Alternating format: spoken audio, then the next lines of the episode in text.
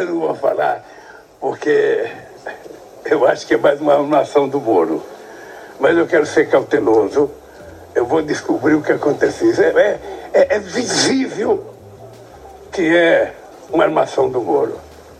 Eu, mas, eu vou, mas eu vou pesquisar, eu vou saber por que da sentença. Eu até fiquei sabendo que a juíza não estava nem em atividade quando deu o parecer para ele. Mas isso a gente vai esperar. Eu não vou, não vou ficar atacando ninguém sem ter provas. Eu acho que é mais uma armação. E se for mais uma armação, ele vai ficar mais desmascarado ainda. Sabe? Eu não sei o que ele vai fazer da vida se ele continuar mentindo do jeito que está mentindo. Você acabou de escutar a declaração do presidente Luiz Inácio Lula da Silva, do PT, que falou nessa quinta-feira, dia 23 de março de 2023, que a operação da Polícia Federal na quarta, dia 22, que prendeu nove pessoas suspeitas de participar de um plano para matar o senador Sérgio Moro, do União Brasil do Paraná, além de outras autoridades públicas, seria uma armação do Moro. O senador rebateu. Vamos escutar agora o que ele disse. Eu vejo hoje um presidente dando risada de uma família ameaçada pelo crime organizado, sugerindo que o próprio ministro da Justiça do seu governo, que informou que havia um plano desbaratado pela Polícia Federal para meu sequestro e assassinato, teria sido uma armação. Então eu quero perguntar ao senhor presidente da República: o senhor não tem decência? O senhor não tem decência? O senhor não tem vergonha com esse seu comportamento? O senhor não respeita a liturgia do cargo? O senhor não respeita o sofrimento de uma família inocente? O senhor não respeita o combate que os agentes da lei e aqui eu me incluo como ministro da Justiça e antes como juiz. O combate que nós fizemos ao crime organizado, estamos sofrendo as consequências disso, que um risco que não deveríamos ter.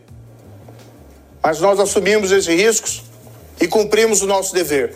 E vou dizer uma co outra coisa, Tana. Se acontecer alguma coisa com a minha família, a responsabilidade é, está nas costas desse presidente da República. Para que você entenda um pouco mais sobre esse caso, que teve bastante no noticiário dessa quinta-feira, a juíza federal que o Lula mencionou foi a Gabriela Hardt, quem deu autorização para a realização da operação. Essa mesma juíza foi quem substituiu o próprio Moro na 13ª Vara Federal de Curitiba, quando o atual senador deixou o cargo para ser ministro da Justiça e da Segurança Pública no governo do ex-presidente Jair Bolsonaro, do PL. Quando foi ministro da Justiça e Segurança Pública, o Moro determinou a transferência do Marcola e de outros integrantes da facção criminosa PCC para presídios de segurança máxima e acabou também com as visitas íntimas. Esse teria sido o motivo dele ser alvo dos criminosos. Além disso, a oposição fez várias críticas ao presidente da República por causa da declaração contra o Moro. Segundo os congressistas, ao falar que a operação foi a armação, o Lula colocou em dúvida a credibilidade de atuação da própria Polícia Federal, que é um órgão do Ministério da Justiça do seu próprio governo. Alguns opositores, como o ex-procurador Deltan Dallagnol, que atualmente é deputado federal pelo Paraná, também falaram em crime de responsabilidade do presidente da República.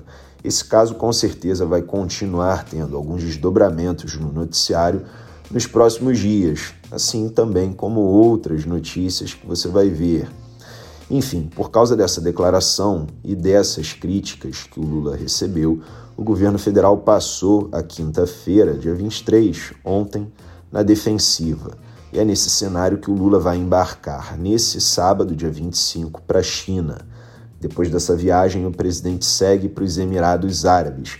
E aí eu lembro a você, tudo o que se sabe até agora sobre essas viagens internacionais do Lula em 2023 e também sobre as viagens anteriores que o presidente da República fez ainda nesse ano estão numa lista que nós fizemos e publicamos no nosso site. Esse conteúdo recebe atualizações frequentes a cada, a cada informação que sai sobre viagens internacionais do Lula. Enfim, como eu estava falando, nos próximos dias você vai ver com certeza desdobramentos sobre essa declaração do Lula contra o senador Sérgio Moro, vai ver também desdobramentos da viagem do presidente à China, além também, é claro, de anúncios pela proximidade dos 100 dias de governo, que serão comemorados em abril. Você também vai ver no noticiário notícias sobre a chegada, o retorno do ex-presidente Jair Bolsonaro ao Brasil. Esse retorno está previsto para o dia 30 de março, semana que vem. Certamente você também verá alguns desdobramentos sobre a crise institucional no legislativo. Existe uma disputa entre a Câmara e o Senado pela forma como tramitam as medidas provisórias. Eu já cheguei, inclusive, a comentar sobre isso aqui no podcast e nós vamos publicar agora um conteúdo no site do Correio Sabiá que detalha esse caso. Lembrando que o site do Correio Sabiá está todo reformulado com base nos feedbacks que vocês mesmos deram.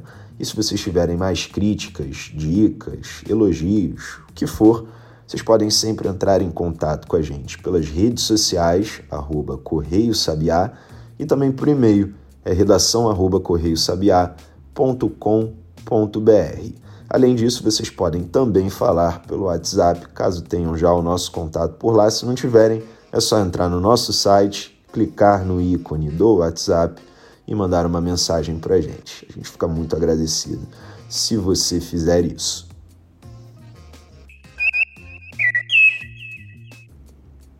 E por hoje é só, sextou, dia 24 de março de 2023.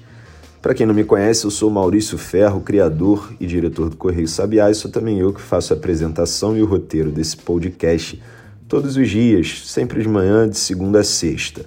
Como amanhã é sábado, depois é domingo, eu aviso a você, como sempre, que nós continuaremos ativos nas redes sociais, arroba Correio Sabiá, e também no nosso site, que mais uma vez eu falo, está todo repaginado. Nosso site ganhou muito em tamanho para deixar você bem informado e fazer você realmente entender o noticiário.